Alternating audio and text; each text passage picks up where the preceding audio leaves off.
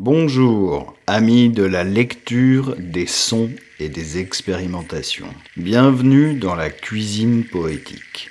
Il sera ici surtout question de lecture à voix haute parce que les mots viennent et sortent par le corps.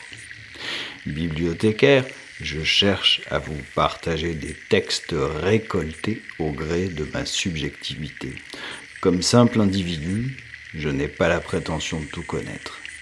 Bonjour donc, et bienvenue encore à nouveau à tous et à toutes dans la cuisine poétique. Des mots, des cuillères, une tasse, un bibliothécaire à lunettes, et vous avec vos oreilles.